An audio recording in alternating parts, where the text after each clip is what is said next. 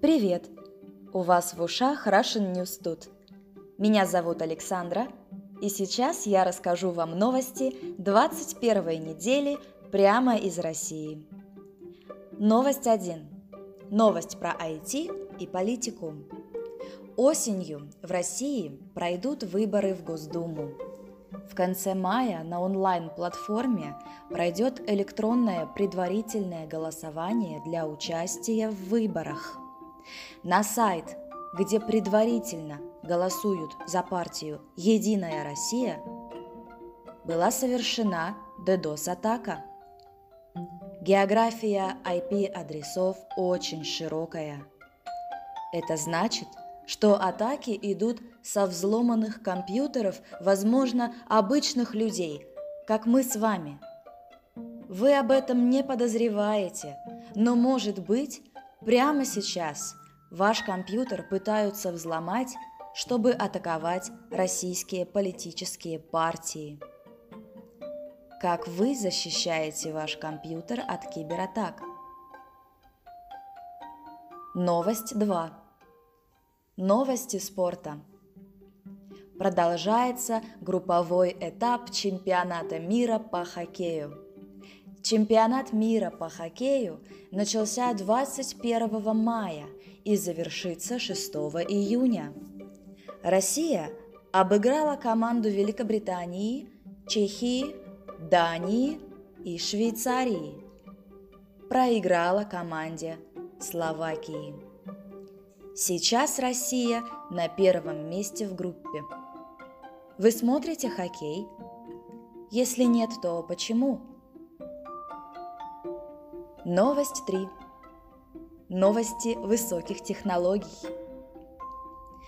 Какие гаджеты появились в России на прошлой неделе?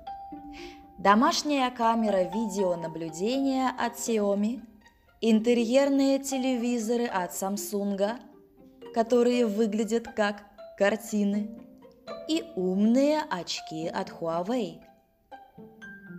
Эти очки будут стоить около 30 тысяч рублей. Это примерно 400 долларов. Это очки с динамиками, с качественным звучанием и автоматической регулировкой громкости.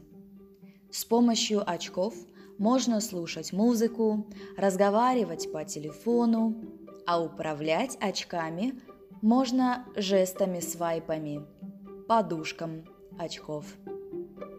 Какой гаджет вы бы купили? Новость 4. Новости культуры. Netflix снимет русский сериал с русскими актерами, режиссерами и продюсерами. Сериал будет называться «Анна К». Догадались, по какой книге? Конечно, по книге Льва Толстого Анна Каренина. В этом сериале Анна будет жить в современной России. Она будет светской львицей и женой будущего губернатора Санкт-Петербурга. Современная Анна будет изменять мужу с наследником алюминиевой империи Вронским – Netflix и дальше хочет выпускать сериалы для России и обсуждает другие проекты с русскими продюсерами. По какой русской книге вы бы хотели сериал? Новость 5. Новости из рубрики ЧП. В прошлом выпуске мы говорили о трагедии в Таганроге – где погибло 11 рабочих при взрыве метана. Суд арестовал главного инженера Таганрогского водоканала Юрия Полякова за нарушение требований промышленной безопасности опасных производственных объектов, которое повлекло по неосторожности смерть двух и более лиц. Почему люди часто погибают по неосторожности? Ведь если бы рабочие соблюдали меры безопасности, они могли бы сейчас жить. В чем проблема просто соблюдать правила? Новость 6. Новости экономики. Недавно Федеральная служба исполнения наказаний ФСИН предложила такую идею, чтобы вместо мигрантов в России на крупных стройках работали заключенные. Это будет не ГУЛАГ, сказал глава ФСИМ Александр Калашников – Министр юстиции Константин Чученко поддержал эту идею и сказал, это очень социально значимая и интересная вещь, потому что люди тем самым не отрываются от общества, получают зарплату, могут выполнять свои обязательства, которые вытекают из решения судов. А у вас какое мнение по этому предложению? Новость 7. Автомобильные новости. Вы знаете, что такое каршеринг? Это когда вы арендуете автомобиль, если вам надо куда-то поехать. Вы находите свободную машину в приложении – и используете ее. Потом ее арендует другой человек. Компания Сбер запустила сервис аренды машины до трех лет, если у вас есть права и вы старше 21 года. В стоимость услуги входит технический осмотр, сезонная замена и хранение резины – транспортные налоги и страхование. Платить нужно каждый месяц примерно 2% от цены автомобиля. Например, аренда Шкоды Rapid или Volkswagen Polo будет стоить 20 тысяч рублей в месяц при аренде на 3 года. Пока это возможно только в Москве и Санкт-Петербурге. В вашей стране есть похожие услуги? Новость 8. Новость из полиции. 6 июня 2019 года полицейские подбросили наркотики журналисту Ивану Голунову. Голунова арестовали, и это вызвало сильный общественный резонанс. Журналист избежал тюрьмы. В январе полицейских арестовали, а на прошлой неделе осудили на срок от 5 до 12 лет. Как вы думаете, зачем полицейские подбросили наркотики журналисту? Новость 9. Новости интернета.